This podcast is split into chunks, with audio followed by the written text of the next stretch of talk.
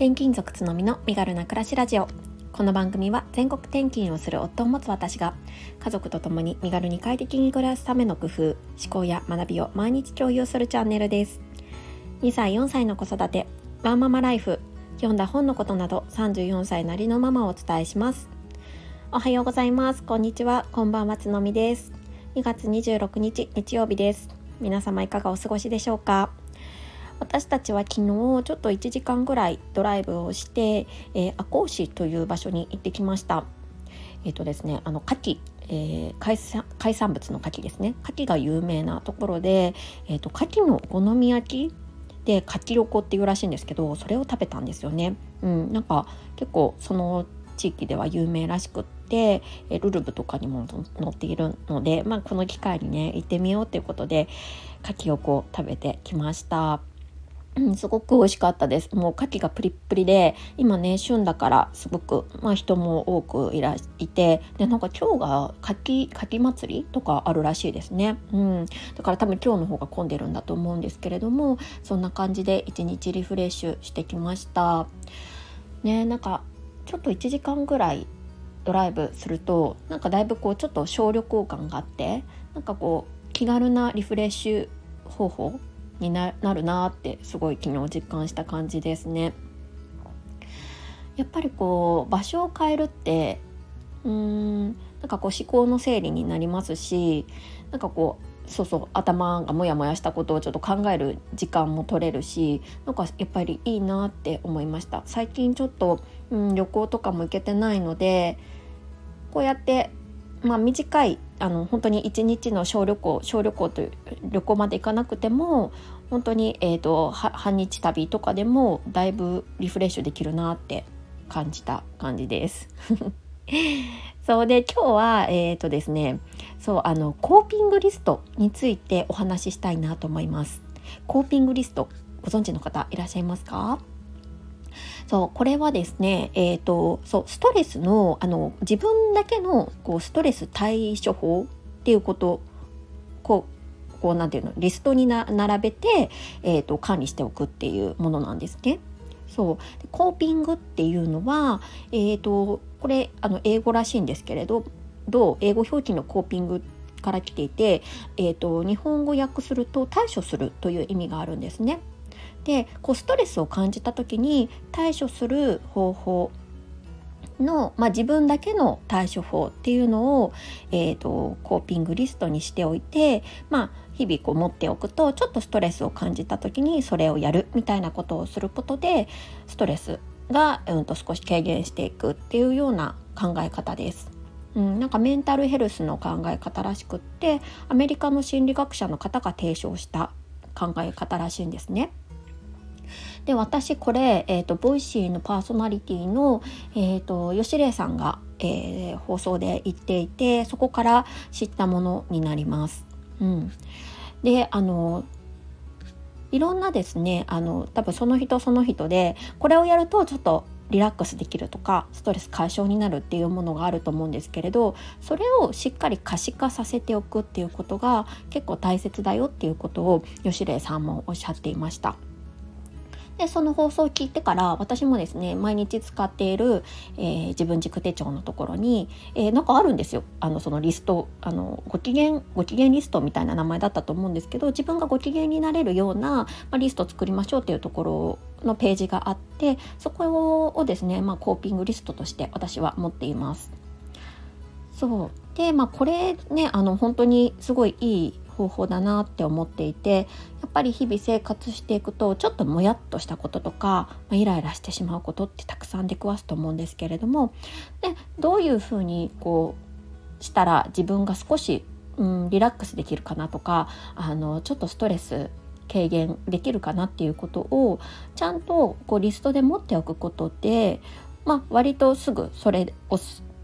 うんと行動に移すことができるようになるんですよね。とく頭で分かっていると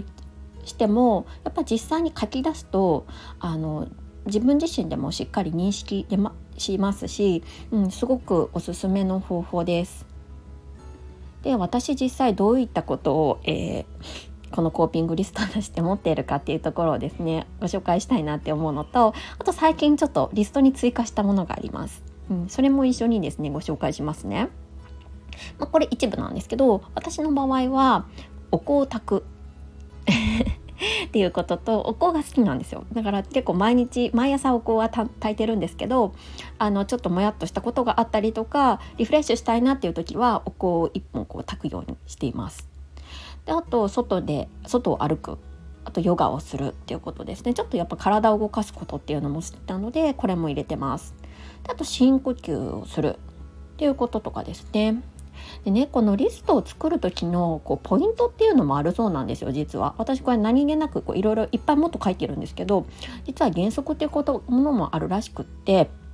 まあ、別にこれを絶対守らないといけないっていうわけじゃないんですけれどもこれを意識しておくといいよっていうものがあるらしくってそれがですね、まあ、時間をかけないお金をかけない無理せずに実行できる。あと人間関係に影響しない。人を巻き込まない。まあ、助けをか助け合う環境であればいいみたいなんですけど人をあんまり巻き込まないで自分一人でできるっていうこととかが結構重要らしいんですね。ああと健康に悪影響しないということ。つまりこうお金をかけずパッとできるそして自分一人でできるっていうことが、うんと大切そして、えー、まあ、ヨガとか歩くって言ったらやっぱちょっとシチュエーション関係してくるのでなかなかあとまあお香もそうですよねあの外とかだったらお香がない場所だったらできませんしできるのであればもう自分の身一つでパッとできることっていうのが本当は大切らしいんですよね。うんまあ、だからいくつかねあの持ってるといいと思うんです。家にいた時家にいてちょっともやっとした時にやれるバージョンと外で何もない時にやれるバージョンっていう感じで持ってるといいかもしれないですね。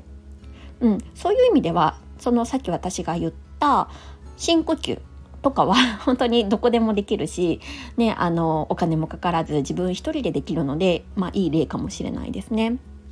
うん、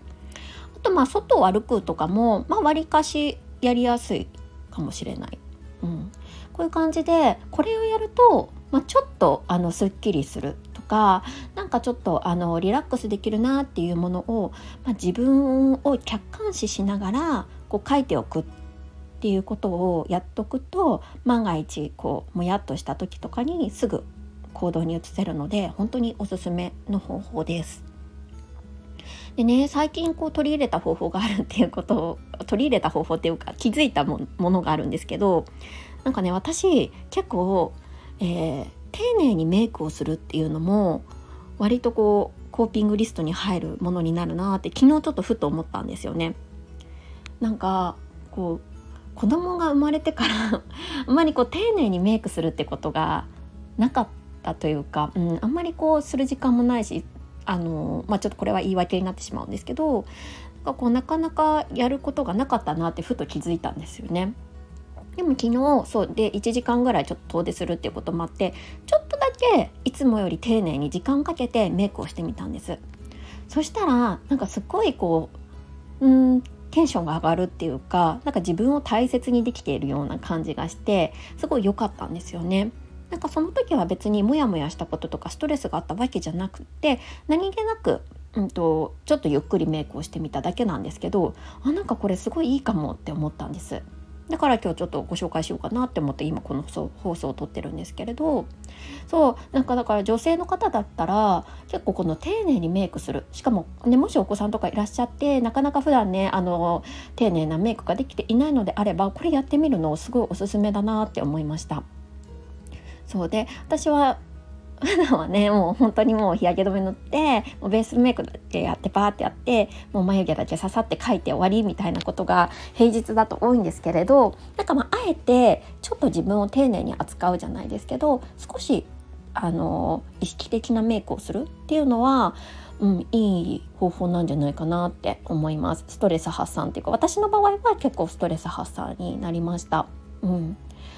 そう。であとねちょっとこう髪とかも普段は やらないんですけど少しだけこうコテを使ってあの巻いてみたりとか、うん、すると本当に何て言うんだろ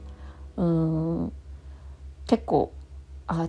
今日の自分いいなって思える。うん、少し自信を持てる自分になれるのでこれはあのストレス発散とかにあの有効なんじゃないかなって感じた次第です。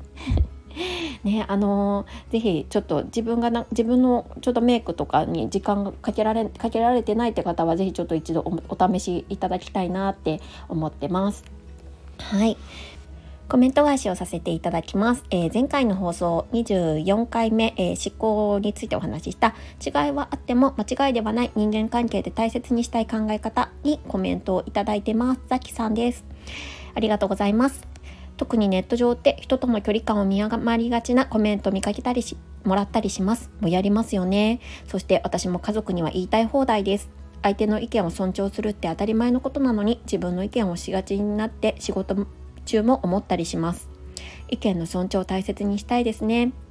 昨日職場でモヤモヤしたので染みました。今日はお出かけ楽しんでくださいといただいていました。ありがとうございます。ね、あの、そうそう、あの、この回では、ちょっとツイッター上で、えっ、ー、と、いただいたコメントに関して、うん、若干もやっとしたかの、えっと、お話しさせてもらってでそこから、まあ、違いはあっても人と違う違う意見が違ってもそれは間違いじゃないということを自分自身しっかり意識しておかないと人間人間関係あのコミュニケーションであの間違ってしまうことあるよねっていうことをお話しした回になります。そうね結構ねあの特にツイッターとか多いのかな私は本当にちょっとツイッター解説はですねあのだいぶ前にはしてたんですけど実際にツイートするのは昨年からだったのでそうそうなんかこう話には聞いていたけれどもあこういう風にコメント来るんだっていう風にびっくりしました。うん、そうでね別にあの他人だったら別にああまりこう気にしなくて流せるんですけどやっぱりこう家族とかねあのそういう大切な人とのコミュニケーションでは特に大切にしたいですよね。うん、ザキさんもやもやされたことがあるっていうことだったので仕事中にも、うんね、あの何か、まあ、今日のね放送もちょっとあのコーピングリストの話しましたので、ね、そういう感じでいろいろ対処していただけたらいいんじゃないかなって思いました。はいえー、お出かけもね、楽しんできてくださいっていうことでコメントいただいてました。ありがとうございました。楽しみました。はい。えー、今日はこんなところでしょうか。はい、皆様もですね、週末楽しい一日を最後お過ごしください。それではまた明日。